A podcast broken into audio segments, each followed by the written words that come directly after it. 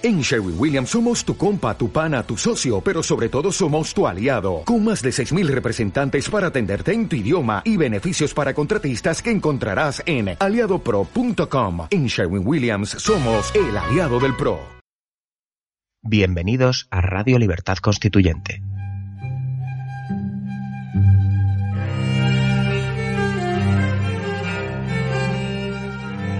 Están escuchando Radio Libertad Constituyente con don Antonio García Trevijano.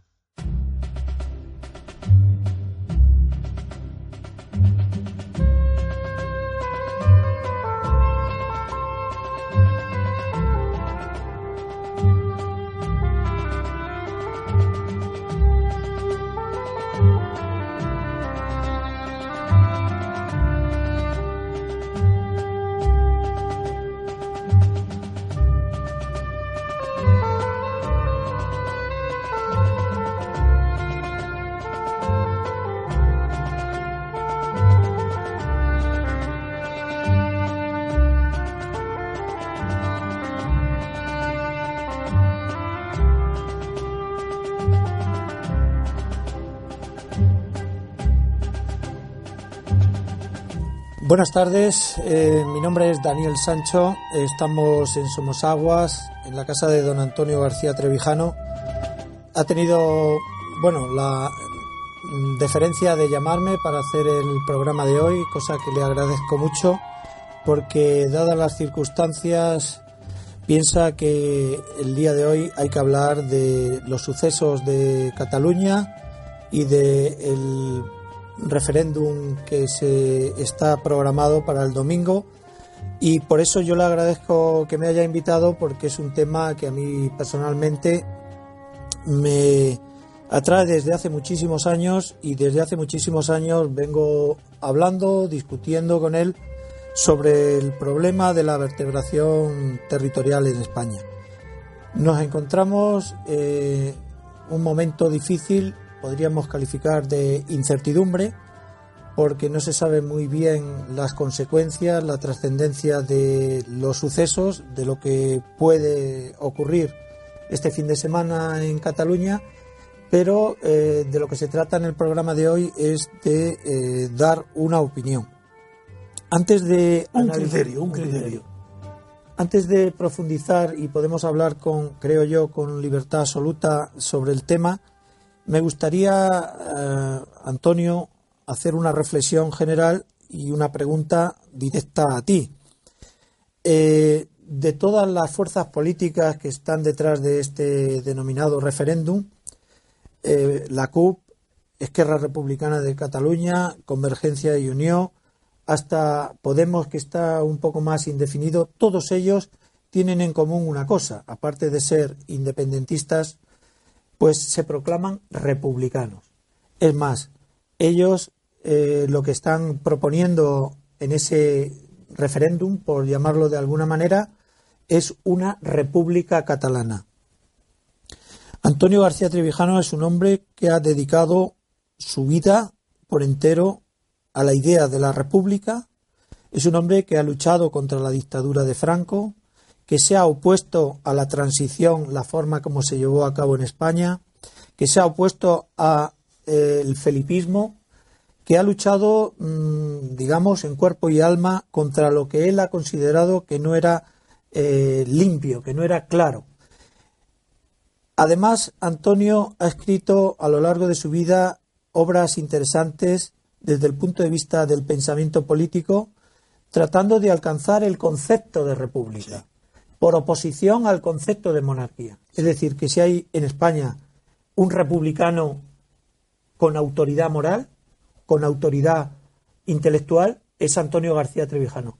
La primera pregunta que me gustaría hacerte es, Antonio, como republicano, como defensor de la esencia del republicanismo, ¿qué opinión te merece a ti estos movimientos que se llaman republicanos y que pretenden una llamada República Catalana?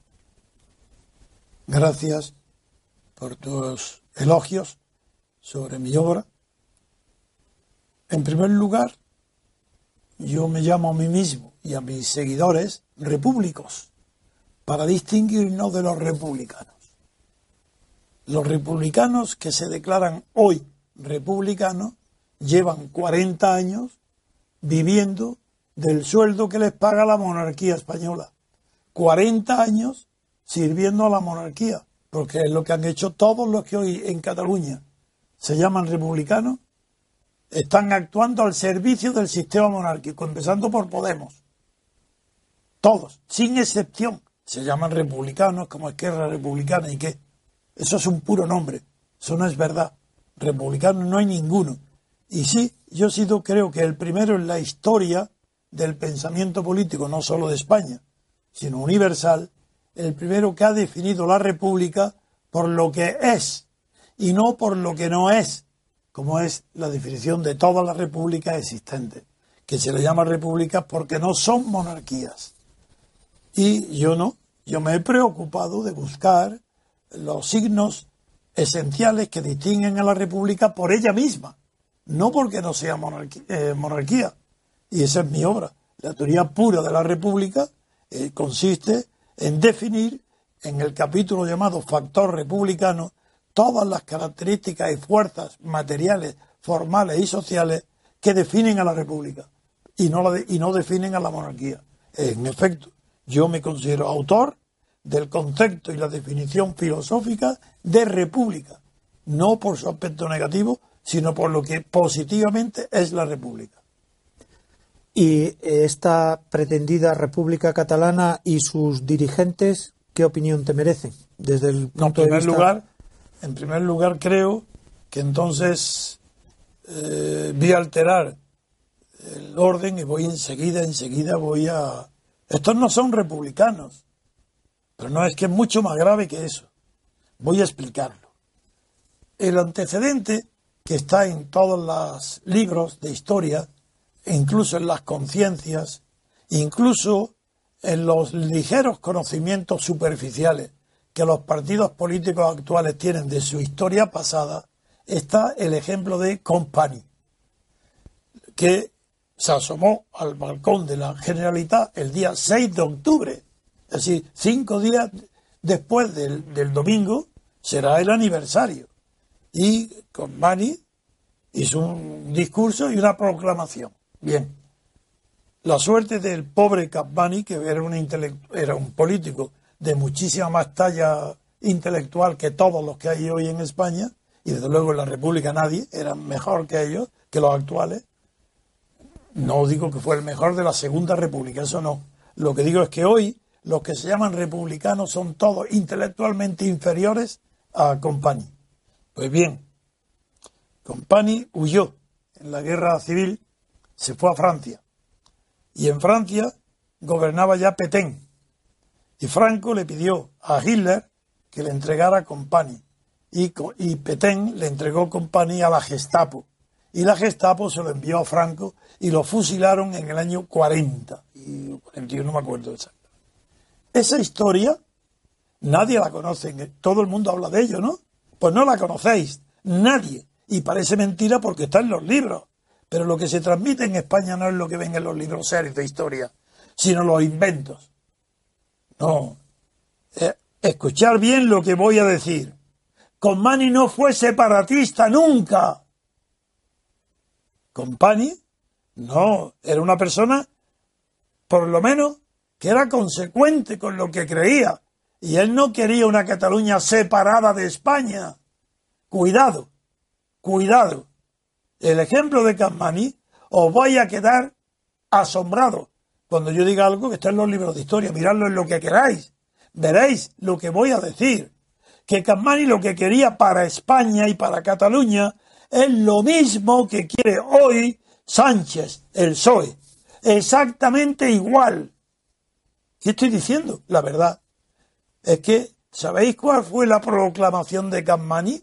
No proclamó la independencia de nación catalana alguna, ni hablaba de nación catalana. Proclamó él en la plaza de San Jaume, proclamó el Estado catalán. La, República. No, no, no, no. El Estado catalán en la República Federal Española. Cuidado, repito, Camani dijo lo que quiere hoy el PSOE. Lo que el PSOE pretende, eso fue lo que hizo Camani y fue fusilado, figurado. Eso, sacar las consecuencias que queráis que yo lo voy a decir ahora.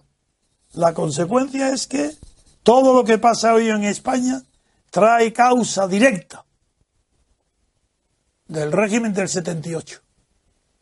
Y el régimen del 78 trae causa directa de la traición de Felipe González primero y de Santiago Carrillo después, junto con las fuerzas de algunas de las fuerzas catalanas y vascas, de la traición a la causa de la ruptura democrática que durante 30 años habíamos defendido y ellos también. Perdona que te interrumpa, Antonio, porque de eso precisamente quiero hablar, introducir eh, en eso.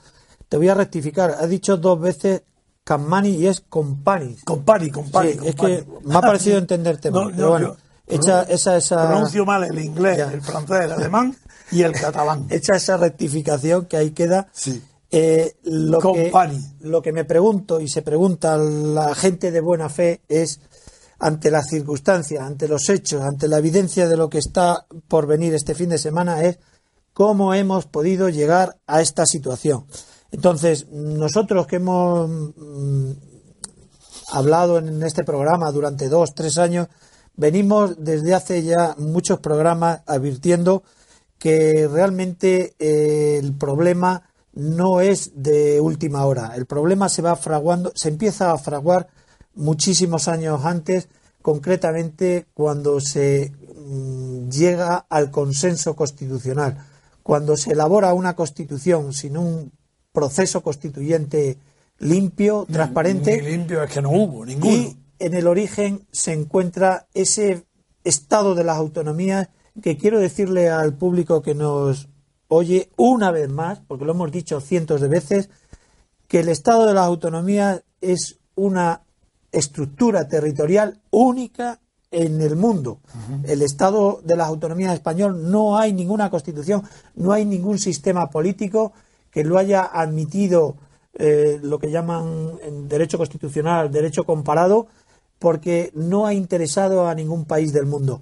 Y está en el origen de ese Estado autonómico, de ese principio dispositivo de que cada comunidad autónoma se puede conformar de la manera que quiera, creo que está el origen de todos los males. Me parece que ahí era donde tú, eh, eh, donde te he interrumpido. En ese... No, no me ha interrumpido. Eh, porque seguimos el mismo pensamiento. Eh, no, es que el origen está primero, como repito, para tener la cadena, tradición de Felipe González y, último, y después de Santiago Carrillo. Viene Suárez, el tercero. Y para darle a Tarradella una satisfacción y tener el apoyo del, del catalanismo moderado, trae a Tarradellas, que estaba en el exilio, y él lo nombra, es Suárez el que le da un nombramiento de presidente de la Generalitat, honorable, es Tarradellas. Y como plantea un tema de igualdad territorial, el propio Suárez es en Sevilla el catedrático, aquel que había, el que se le ocurre Manuel Clavero Arevalo. Clavero Arevalo, sí.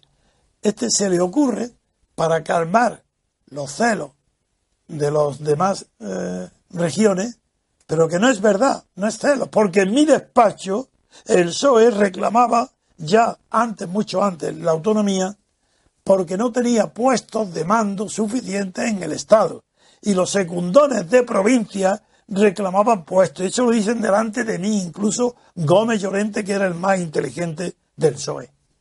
Luego sí, es que el PSOE quería tener puestos y para eso se crean también la autonomía. Vamos a ver, lo que estás planteando, Antonio, yo he tenido ocasión de estudiarlo, porque como sabes, el tema autonómico siempre me ha interesado. A la gente que nos escucha, eh, creo que puede ser muy interesante una reflexión que yo voy a hacer. Cuando los denominados padres de la Constitución se reúnen en secreto para elaborar una Constitución, están entre ellos pergeñando un texto constitucional. Un texto constitucional que en breve va a salir, pero antes de que el pueblo conozca el texto constitucional antes de que se pueda someter a un referéndum la Constitución del 78, ya el señor Adolfo Suárez, presidente del Gobierno, por decreto ley, concede lo que se denominó y está recogido en la Constitución como regímenes provisionales de autonomía, que coloquialmente se llamó las preautonomías. Sí, señor.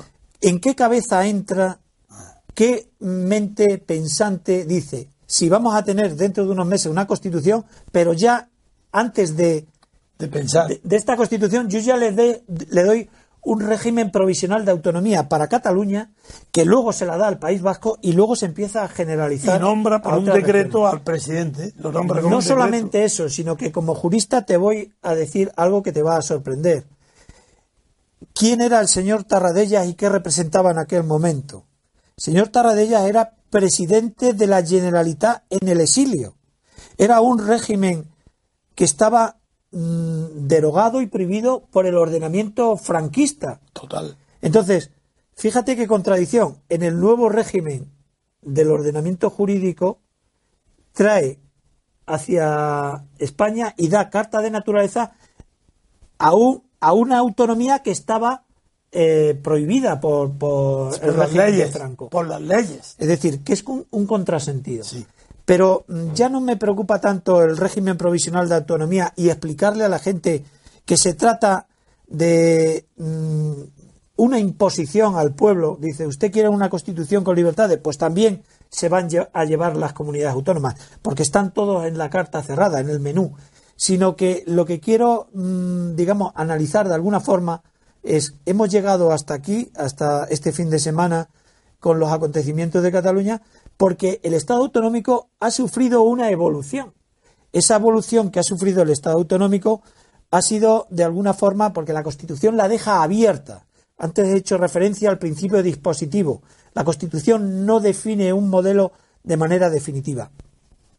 Lo que quiero decirle, Antonio, y a la gente es que el Estado autonómico se ha ido modelando a trompicones. El primero de los trompicones es un pacto de gobierno entre la UCD y el PSOE. Se le encarga a un famoso jurista, Eduardo García Enterría, ver cómo se puede encauzar el proceso autonómico. La famosa LOAPA, ¿lo recuerdas? Sí. El segundo trompicón es un pacto de gobierno entre el PSOE y el PP. Ahí era Felipe González y el señor Arnaz firman los pactos de 1992. El tercer trompicón en esta elaboración del Estado autonómico es una serie de pactos de gobierno, de legislatura, entre el PSOE y Convergencia y Unión, Puyol, entre el PP y Convergencia y Unión, Puyol. Es decir, que estas son, digamos, las puntas sobre las que ha ido pivotando la construcción de un Estado autonómico. Y luego viene Zapatero, sigue. Uf, y luego viene Zapatero que dice aquella famosa frase de que lo que aprobéis en Cataluña lo hago yo lo, haré yo en Madrid. Entonces, ¿Qué es lo que tenemos aquí? Un Estado autonómico que se ha ido modelando a base de, estas, eh, de estos momentos, de estos hechos, donde Convergencia y Unión ha tenido una relevancia, una importancia capital, porque ha permitido gobernar en Madrid a estos partidos, pero al mismo tiempo ha exigido, ha sido a cambio de. Es decir, Convergencia y Unión ha sido, junto con el PSOE, los dos partidos que han ido modelando el Estado autonómico. Después de 38 años, nos encontramos con que la Constitución española pretende resolver el problema histórico de Cataluña y del País Vasco con el denominado Estado autonómico, pero a la vuelta de 38 años el problema no solamente no está resuelto, sino que está toda España convertido en comunidades autónomas. Y con un problema infinitamente más grave que el que se produjo en la Segunda República con, eh, con PAN. Bien, eso es por eso he empezado diciendo PSOE, cuidado PSOE, que el PSOE, si no hubiera la idea federal en España, que fracasó por completo en la Primera República Federal, la de Pi Margal, Salmerón, eso fracasó por completo porque era una, una, una utopía. Y Castelar, bien.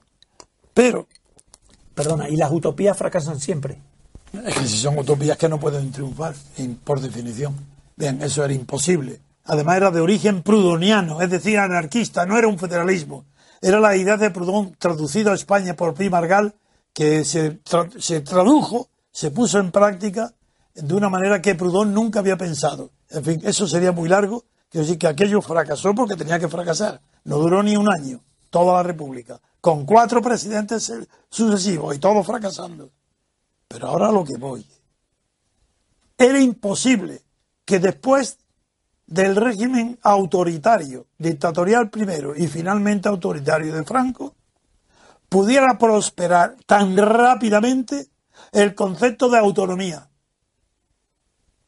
Claro que eso era contrario a Franco, pero es que ahí estaba Juan Carlos, designado por Franco, y Suárez, designado por Franco ministro de la Falange, y por Juan Carlos jefe de gobierno. Era imposible imaginar que unos franquistas puros como Juan Carlos y como Suárez pudieran en tan poco espacio de tiempo transformar la naturaleza del Estado central en Estado autonómico. ¿Y quién, de quién fue la responsabilidad de esa transformación? No es Suárez, Soe. Voy a decir primero, ¿por qué? Juan Carlos, el monarca, creyó, porque se lo dijeron, que mientras el PSOE no gobernara, la monarquía no se aseguraba su porvenir. Y desde el primer momento, Juan Carlos tendió a entenderse casi adular a Felipe González. Y en cambio, la situación frente a Fraga y a los demás era más tirante, porque era de lo suyo y podría. Pero ante el PSOE tenía que bailarle el agua, o el son, o la música. Bien, después de esto, Tarradellas. Tarradellas me invitó a mí, una vez designado presidente de la Generalitat, me invitó en Barcelona a cenar en el Palacio de la Generalitat. Quería, sabía que era yo el artífice de la ruptura democrática y sabía que me había traicionado el PSOE, primero con la influencia de los alemanes y luego arrastrando detrás de sí a Santiago Carrillo y al Partido Comunista que le dio miedo a apartarse del camino oportunista del PSOE, que era pactar con el franquismo, pura y mente, pactar con el franquismo. Y Tarradella quiso. Primero, me, delante de su ministro de Hacienda, de su mujer, y también asistió el que fue luego Premio Nobel de Literatura Española, Camilo Cela. Aquello había sido organizado por Sebastián Auger. El objetivo era de Tarradella dar, felicitarme por mi labor durante la clandestinidad. Bien, Tarradella me dijo que él no había cedido, como todos los demás, y me habló de todos, absolutamente, incluido Partido Comunista, Partido Socialista, todos los partidos de la oposición a Franco, que se habían rendido. Me dijo Tarradella exactamente la palabra, se entregaron. Yo no me entregué. Y siguió, lo dejé que terminara. Y cuando terminó, le dije, señor Tarradella, es verdad que todos se entregaron. Y es verdad que usted no se entregó, que fue el último. El último en entregarse. Se lo dijiste a la cara. En la cara. No podéis imaginar la cara de su mujer. Él que se quedó de piedra. La cara de su mujer y de su ministro de Hacienda me hubieran fusilado. Le digo, yo reconozco que usted no se entregó. Hasta que no se entregaron todos fue el último, pero se entregó también. Porque aceptó el puesto que tiene porque se lo nombró Suárez. Eso no es democracia ni es libertad, ni es un gobierno provisional. Si hubiera habido en España un gobierno provisional, sí, eso ya se hubiera complicado, se hubiera explicado. Eso no. Bueno, eso quiero decir que ya, eso lo dije en, a Tarradella. Y todos los que he citado como testigos lo saben. Bien. Soy, vuelvo. No, yo no estoy obsesionado porque el PSOE haya sido el que me difamó a propósito de Guinea para quitarme de en medio, porque yo no cedía en la ruptura democrática y él para que yo, para poder tener paso en una conversación de Felipe González con Fraga en casa de los suegros de Miguel Boyer, le, Fraga le dijo a Felipe, Felipe, me has dejado en ridículo, porque yo he propuesto a Carlos Arias, sí, sí, a Carlos Arias he propuesto que haga la ley de asociaciones políticas para que tú me dijiste que si lo hacíamos, el PSOE entraría, y no ha entrado. Y le dijo, y, le dijo Felipe, porque en todas las reuniones de la Junta primero y las reuniones con la Plata Junta, Trevijano toma la palabra y no nos deja, nos pone en ridículo y no puede, nadie se atreve. Y, y le digo, mientras esté Trevijano en la calle no hay nada que hacer. Y a, a los tres días yo estaba en la cárcel. Luego en la cárcel quiere la Comisión Europea de Bruselas, Chesón, con todos los demás, Spinelli, que eran muy amigos míos, quieren reúnen la comisión para que romper las relaciones con España mientras yo estuviera en la cárcel.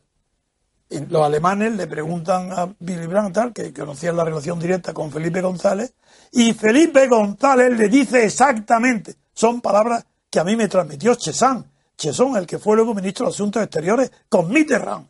Y Pepín Vidal fue a ver a Chesón para que le confirmara la gravedad de lo que estaba diciéndome. Pues me dijo, y lo dijo por teléfono, llamando directamente a mi mujer que era francesa.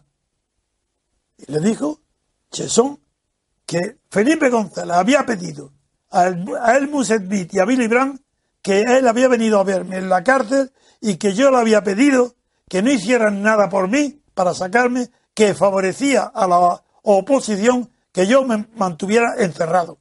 Es decir, no solo Felipe pide a Fraga que me meta en la cárcel, sino que me mantiene en ella cuando ve que iba a ser. Ese es Felipe González y ese es el culpable de lo que pasa hoy en Cataluña, el PSOE. ¿Por qué es el PSOE? ¿Por qué razón? ¿Por qué el PSOE es responsable?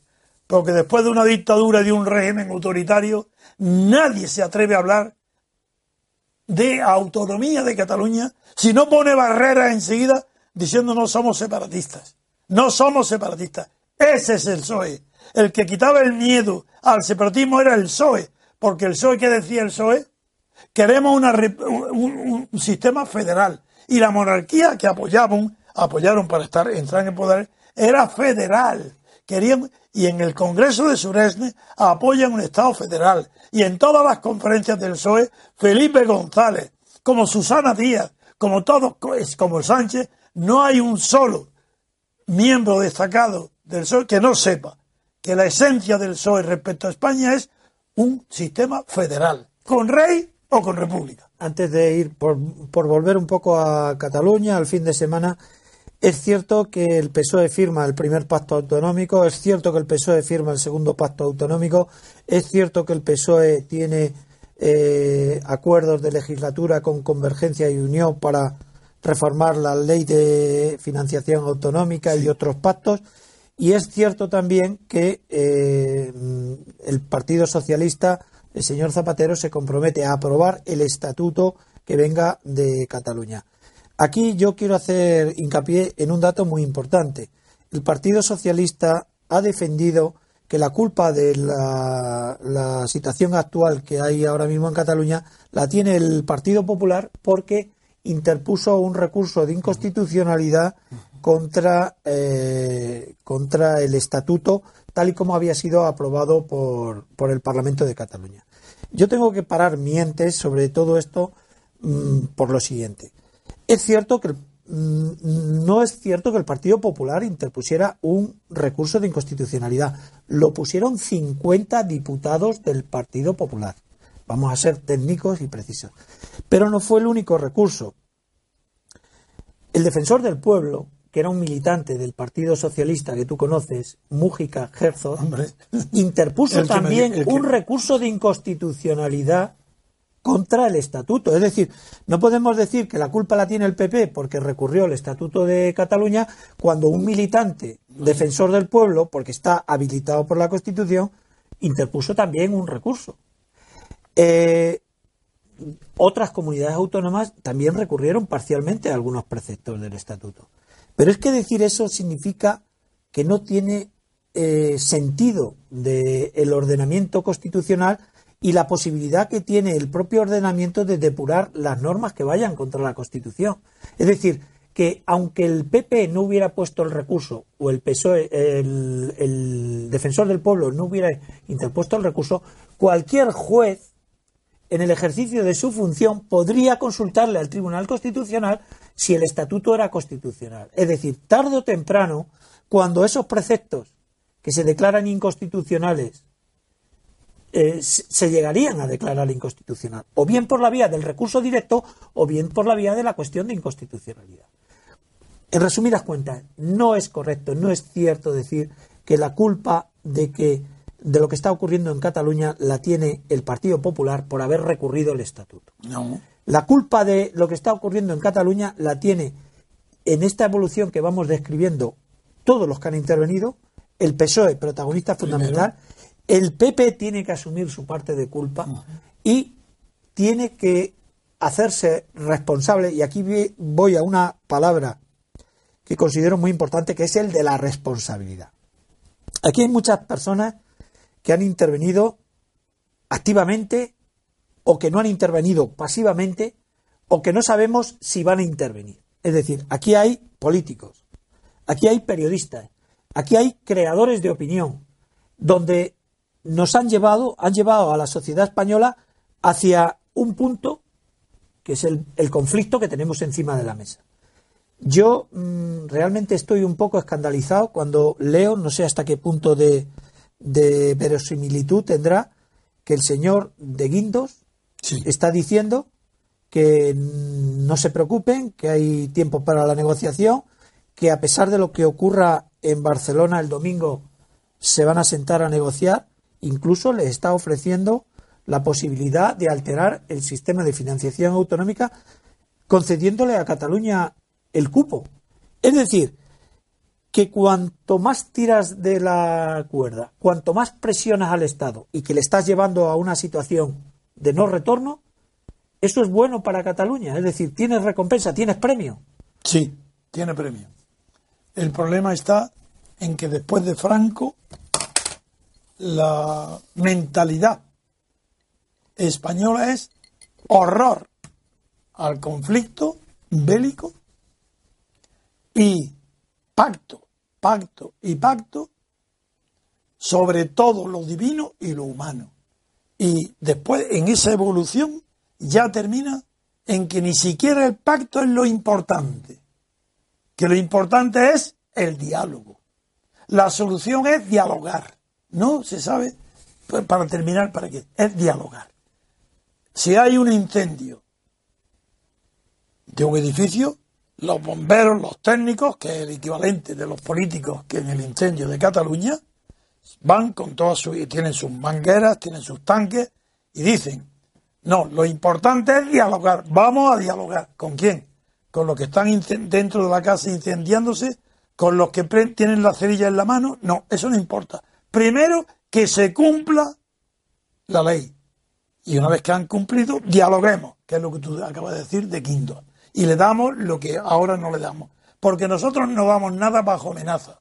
Cedemos todo antes de que lleguéis a amenazar. Ha sido el proceso de aumento de poder de Cataluña, de la autonomía y del País Vasco y, sobre todo Cataluña después.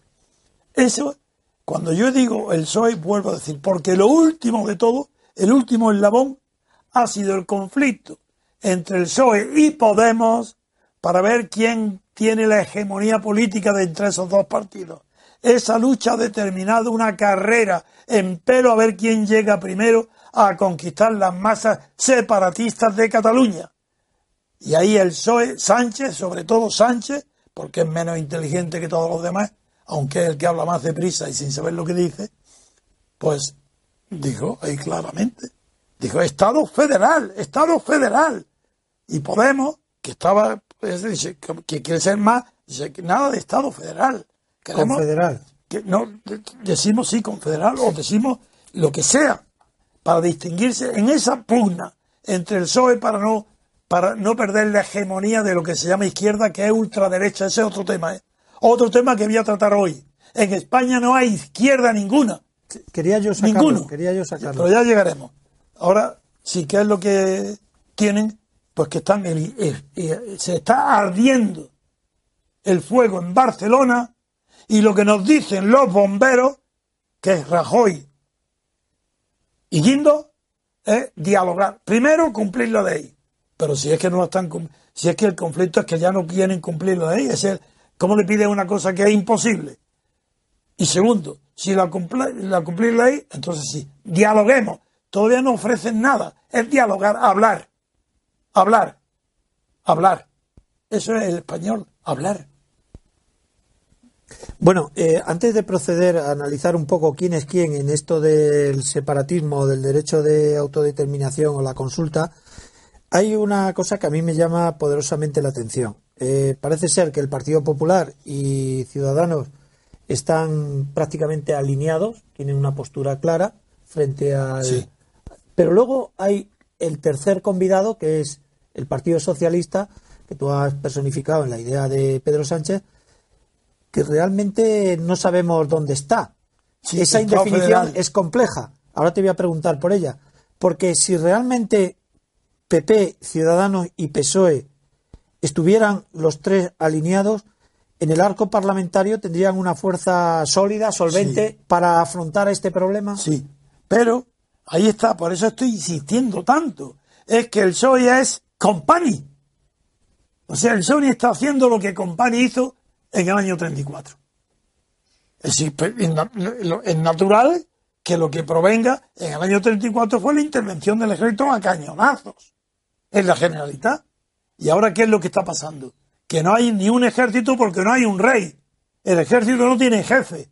El rey no se atreve a dar una orden al ejército para que ni, ni siquiera el ejército, ni aplicar el artículo 155 es que ni aplicar el artículo 544 y siguiente del Código Penal, que es un delito gravísimo. Tengo, que interrumpirte porque yo sé positivamente que hace dos años redactaste una querella precisamente por el delito de sedición. No sé muy bien las causas por las que no se llegó a plantear aquella querella, pero, pero en este sentido también eh, Trevijano fue Primero, un visionario porque se adelantó nada menos que dos años al problema. Porque ahora, ahora sí se está hablando de, acusar y, creo que ya algún fiscal ha acusado. De bueno, yo dije por qué no la puse. Porque magistrados en ejercicio a los que yo conocía les, vi para saber si eso lo iba admisible o no. Lo iban a admitir. Me dijo, no lo haga porque no se admitirá jamás una querella contra Arturo Más por sedición. Pero sin embargo, ahora, ahora, dos años después, parece que sí que se está. Sí, sí, tienen que estar la casa incendiándose para que al menos admitan que se llame a los bomberos. No que vengan, pero por lo menos se admite que se llame a los bomberos. Que vengan los bomberos, no. Antes has sacado el tema de los partidos de izquierda. Bueno, una de las cosas que, a mí me llama poderosamente la atención y, va a ir eh, con una pregunta que te voy a hacer, yo siempre pensaba que el nacionalismo era un movimiento de derecha, es decir, el nacionalismo de Franco está el nacionalcatolicismo, el nacionalismo alemán, eh, son movimientos de derecha. Sin embargo, aquí vemos que la CUP son movimiento anarquista, podemos calificarlo, antisistema, antisistema, pero van de la mano de la herencia de la burguesía catalana, que es el Partido Demócrata de Cataluña, la antigua Convergencia y Unión. Es decir, que aquí están mezclados mucho, muchas ideologías. Muchas... Pero es que sería muy complejo y no tenemos tiempo para explicar esto. Pero primero, hay varios principios intocables. Primero, el nacionalismo no es de interés para la clase obrera. Y nunca ha sido. No hay un solo dirigente desde, desde antes de Carlos Marx y después Esto me interesa que lo dejes muy claro, Antonio. No hay un solo intelectual de izquierda en el mundo que haya defendido el nacionalismo. El nacionalismo es un fenómeno que favorece a las caciques, a la derecha, a los propietarios, a las fortunas locales, territoriales. Por tanto, el nacionalismo es de derechas, es más, con tendencia autoritaria. Ahora bien, Sí, ¿por qué entonces la llamada izquierda, la que se cree de izquierda, la que se dice de izquierda, que bajo Franco lo era, ¿por qué esa izquierda apoya el nacionalismo del separatismo catalán o vasco? Por una razón muy sencilla, lo he dicho aquí varias veces, lo digo en caricatura, no aceptan la humillación de que son cero, pero cero políticos en la lucha contra el franquismo. No existieron no existió, el Partido Comunista sí, comisiones obreras también, se acabó. No hubo ninguna organización política seria contra Franco. ¿Quién lo va a saber mejor que yo? Pues eso es, produce tal complejo de inferioridad que cuando Franco muere y el complejo de culpabilidad de Suárez y de Juan Carlos no sabe ni lo que hace, ni lo que hacía. Suárez quiere hacerse perdonar que es falangista y tiene que dar libertad a fuerzas que ignora, como es el Partido Comunista, el socialista no sabe cómo van a reaccionar ni lo que piensan, se tienen que pasar de la raya y hacerse ellos mismos a la izquierda, que era la que había bajo Franco. ¿Por qué bajo Franco se apunta al, al nacionalismo separatista la izquierda catalana? Porque no tenían clientela, porque la clase obrera no los seguía. Lo he vivido también yendo yo personalmente a Barcelona, a reunirme con todos ellos, con Antonio Gutiérrez, con los Raventós, con todo. No, no tenían clientela. Los partidos clandestinos de izquierda no tenían masa. ¿Y qué hicieron? Excitar el sentimiento local nacionalista para tener seguidores. Y eso transformó la naturaleza de los partidos de izquierda, que se hicieron nacionalistas. Y hoy se produce el contrasentido de que el partido tradicional de la burguesía, el de Jordi Pujol, tiene que transformarse y tomar la delantera, la cabeza en la separación para que le siga la masa de quién, de la izquierda antigua, que tampoco es izquierda, es nacionalista, no. Ahí está el gran tema, voy a él. No me cansaré nunca de decirlo. Te lo has preguntado. Es mentira. En Cataluña no hay nacionalismo, hay estatalismo. Lo que eh, no, lo que Compain, lo que Compain eh, proclama Estado catalán, el Estado catalán, Estado catalán, Estado catalán, embajadas catalanes, finanzas públicas y Ministerio de Hacienda catalán. De nación nadie habla. No nación catalán. no son nacionalistas. Es mentira. Han engañado al mundo entero. Allí no hay ningún amor ni nada de la nación catalana. La nación catalana ni existe intelectualmente. En cambio existe el Estado catalán, intelectualmente. Es lo que se ha creado. Y a eso es lo que se apunta el PSOE con el Estado federal. Porque es de lo que entienden el poder, la nación. ¿Qué saben lo que es la nación? La han estudiado en la historia, pero si ni siquiera saben los españoles de hoy que Compañ, Compañ, no, no era nacionalista catalán, no era separatista, era un federalista, exactamente igual que hoy el PSOE. ¿Por qué no lo decís? A mí me gusta verte así encendido. No, es que no, es que, es que no puedo soportar Mira, la, mentira histórica, intelectual, todo falso. Escúchame, yo mm, no me gustan los políticos porque creo que no son honestos. O sea, el político por esencia no es honesto. Y yo quiero ser el político español de ahora. Y yo quiero ser honesto. Entonces, quiero mm, ver el problema catalán, el fin de semana que tenemos en perspectiva, con honestidad y con objetividad desde fuera. Entonces, yo estoy observando, como cualquier ciudadano de la calle, una serie de acontecimientos, una serie de declaraciones, desde el España nos roba, nosotros queremos, queremos independizarnos, pero eso es bueno para España. Es decir, una serie de... Tonterías. Esa es la palabra, tonterías. como ha dicho Trump, tonterías. Pero fíjate, Antonio, que no hay peor ciego que el que no quiere ver. Esos discursos, esas frases lapidarias han calado de tal manera en la sociedad catalana que la sociedad catalana está fracturada. Hay gente que no quiere ver la realidad, o por lo menos yo, desde mi intento de honestidad intelectual, creo que desde aquí vemos, vemos con más objetividad que lo que está ocurriendo en Cataluña es una cerrazón. Es decir, los catalanes ahora mismo no ven que Jordi Puyol ha robado. De verdad. Es un corrupto, porque no lo ven. La, su ideología no les permite ver la realidad. Entonces, es un problema, digamos, de crear opinión y de transmitir ideas que a base de repetirlas y repetirlas está mm, haciendo un daño eh, tremendo. Eso por un lado. Y por otro lado, también quería saber tu opinión sobre las medidas que está adoptando el gobierno español las que se ven, las que posiblemente no se vean, que estén por debajo, y luego también el papel del jefe del Estado, que al fin y al cabo es el depositario de la unidad y el jefe. Bien, eso, de eso hablaré mañana, porque ya digo que mañana hablaré abiertamente al rey Felipe VI, le voy a hablar personalmente, durante una hora, a él, solo, yo solo. Pero ahora... El gobierno. No, hay otro tema anterior. Y es que...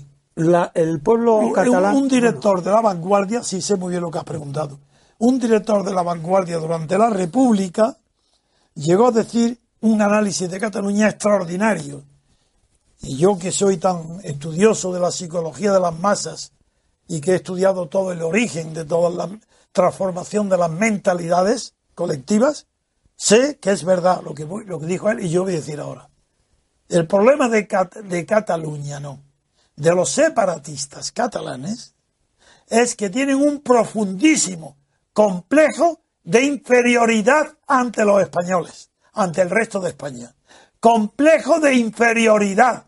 Se saben que son inferiores, incapaces de realizar lo que ha realizado el resto de España. Y eso lo disimulan como?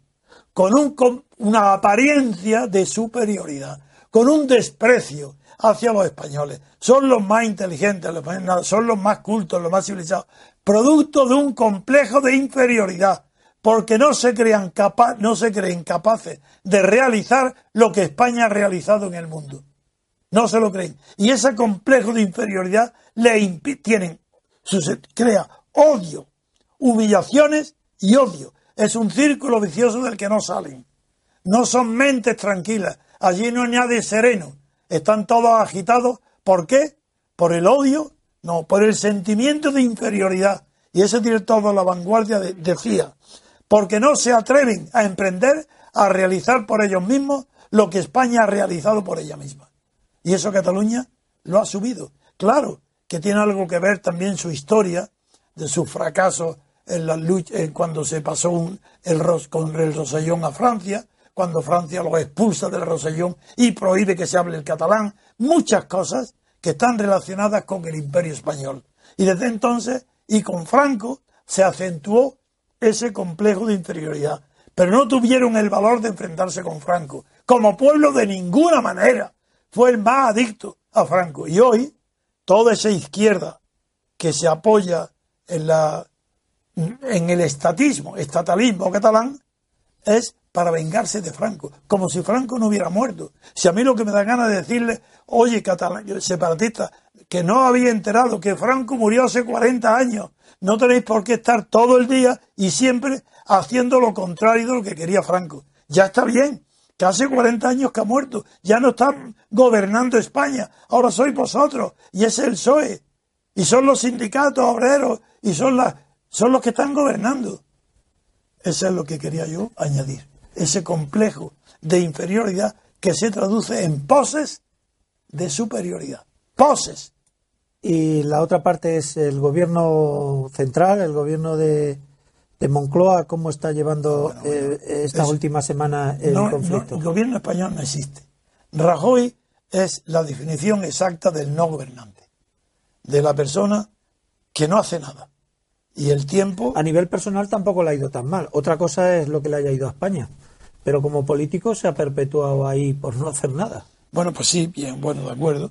Pero no hacer nada, vuelva cuando está incendiándose una casa, pues está contribuyendo a lo que era una, caja de cerillas eh, ardiendo, una, una botella de alcohol ardiendo en una habitación cuando toma posesión del poder en la Moncloa. Y hoy hay un incendio nacional en Cataluña. Culpa Rajoy.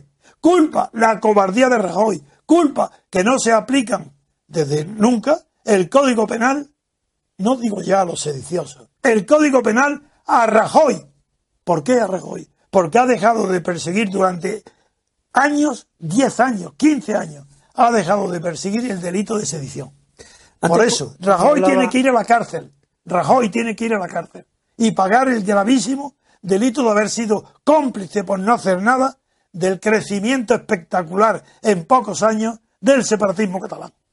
Antes cuando hablaba de responsabilidades, hablaba de responsabilidades de uno y otro lado, responsabilidades de los que han hecho, de los que han ordenado, de los que han aprobado, pero también hay responsabilidades de los que no han hecho nada. Hombre, por Dios, la Y responsabilidades de los que han creado opiniones o han dejado estar. los periódicos. es decir, los periódicos. El periódico El País hay... tiene la misma responsabilidad que el PSOE. Ah, ahora el país está diciendo que, todo, que qué barbaridad. Pero si tú lo has creado, si monstruo. tú, Cebrián, que eras falangista, ¿a quién crees que va a engañar? Cebrián era falangista y estaba al servicio nada menos que de, al frente de la televisión y de los informativos con Carlos Arias, que sé quién eres. ¿Cómo, ¿De qué viene ahora a quejarte de el país de que el abuso que está, se han pasado de la raya? Si vosotros como el soy la habéis creado, si tú y Felipe González sois la misma persona, sois iguales. Tengo que decir que la televisión La Sexta y el señor Roures, Roures es un invento Bueno, o es una licencia de Rodríguez Zapatero. Sí, pero eso solamente es para ganar dinero.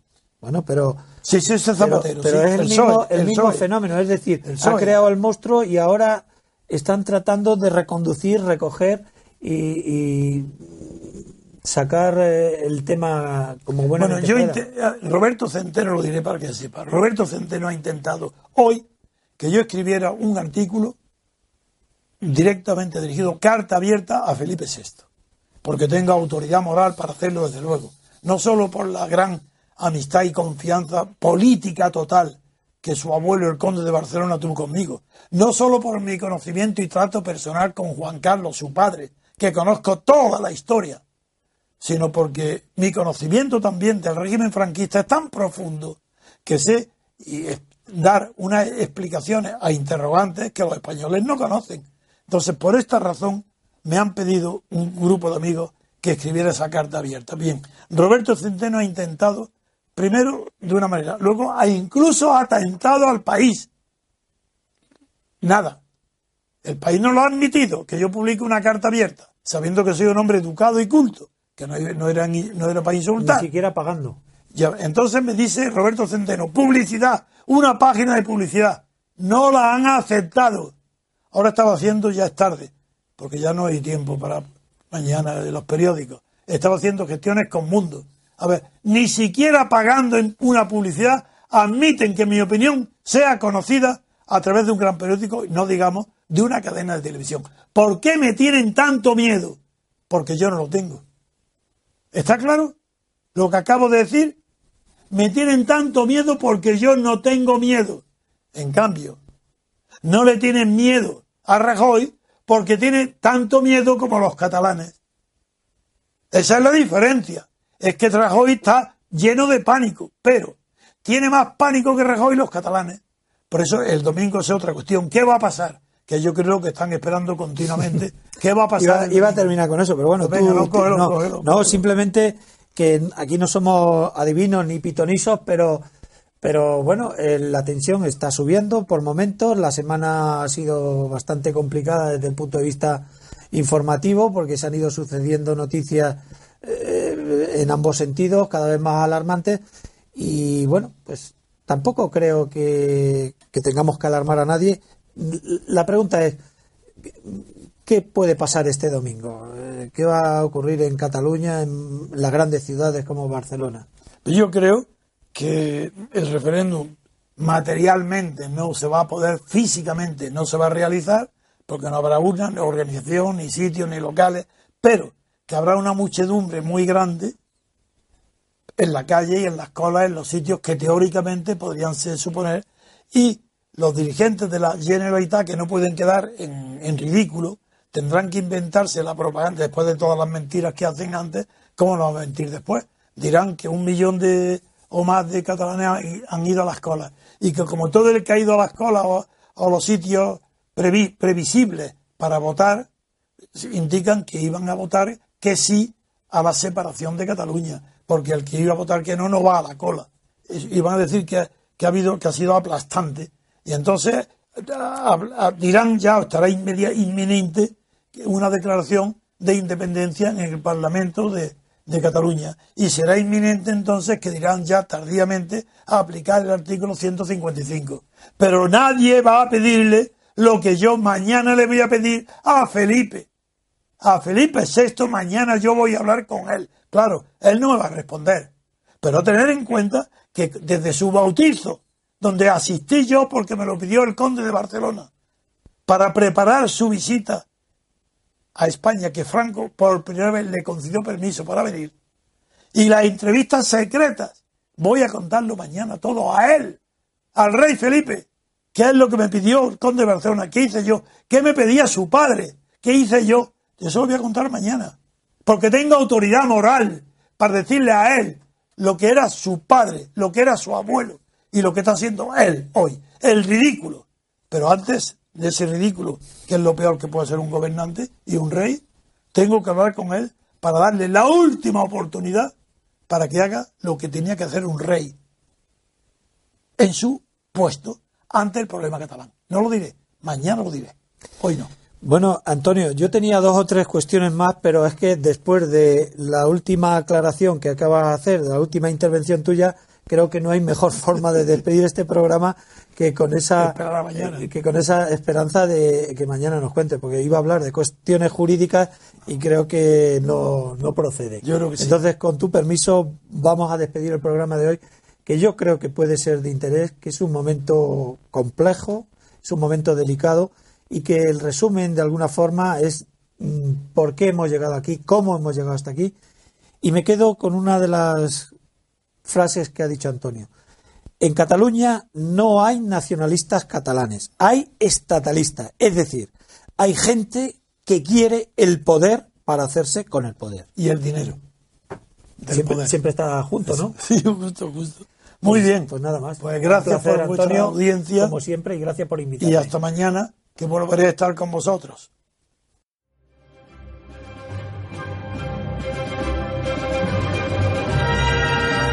Gracias por haber escuchado Radio Libertad Constituyente. No olviden visitar la parrilla de programación en la nueva página web del Movimiento de Ciudadanos hacia la República Constitucional, en la dirección www.mcrc.es. Radio Libertad Constituyente. La libertad viene en nuestra busca.